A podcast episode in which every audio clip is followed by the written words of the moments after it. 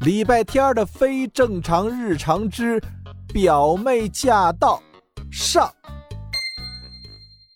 事先声明：李家双胞胎没有表妹，表哥、表姐、表弟、表叔、表舅舅通通都没有。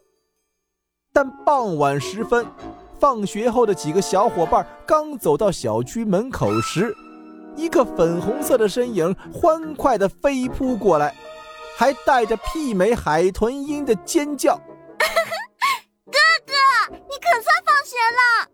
粉红色的身影越过追追打打的毕胜胜和大兵，越过一脸惊恐的方少锦，越过推着自行车的礼拜天儿，笔直的扑到戴着耳机听歌的李小七身上。哎呦，蓉蓉，小七哥哥，你们怎么才放学啊？是不是礼拜天又被老师留堂连累你了？是不是方少锦他们踢球耽误了时间？是不是你们班的女同学让你给他们讲数学题了？告诉你啊，我有一个弟弟了。小女孩抱着李小七的一只胳膊，叽叽喳喳说个不停。礼拜天凑近方少锦，压低声音说：“如果我没记错的话，蓉蓉好像是你表妹。”哼。真高兴你的脑子还有点作用。如果你能不去提醒他这件事，直接把他带回你家的话，我会更高兴。礼拜天的记性是不怎么好，但他绝对不会忘记方少景才是蓉蓉正牌表哥这件事儿。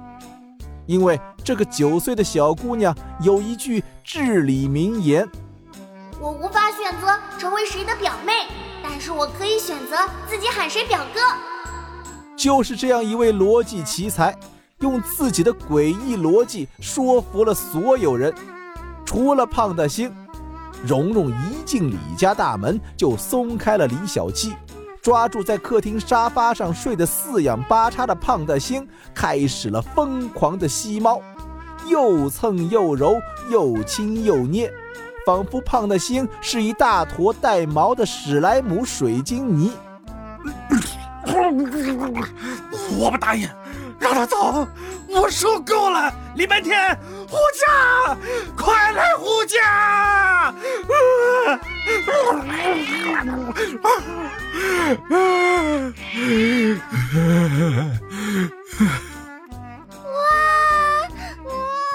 好萌，好软，好可爱！胖大星，我好想你，你有没有想我呀？你知道吗？我有一个弟弟了，好小好小的弟弟。护驾，护驾，礼拜天救我！你看胖大星感动的，他在我们家从来没有被这么亲昵的对待过，他现在一定很幸福。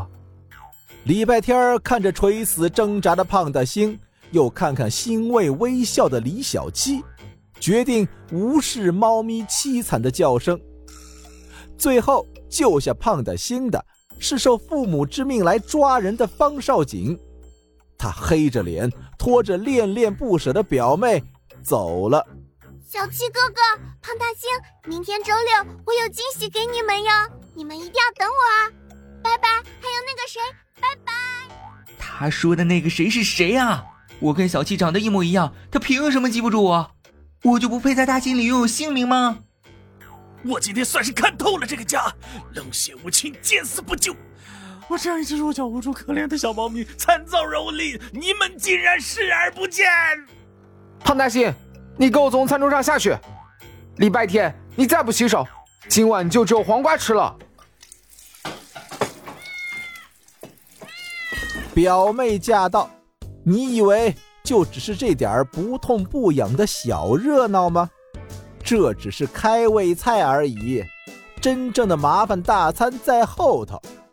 第二天一大早，比闹钟响得更早的是李小七的电话手表；比胖的星的呼噜更大声的是电话那头方少景的喊叫：“李小七，你表妹不是我表妹离家出走了。”片尾彩蛋。Hello，大家好，我是方少景。礼拜天的非正常日常的正常打开方式太搞笑了。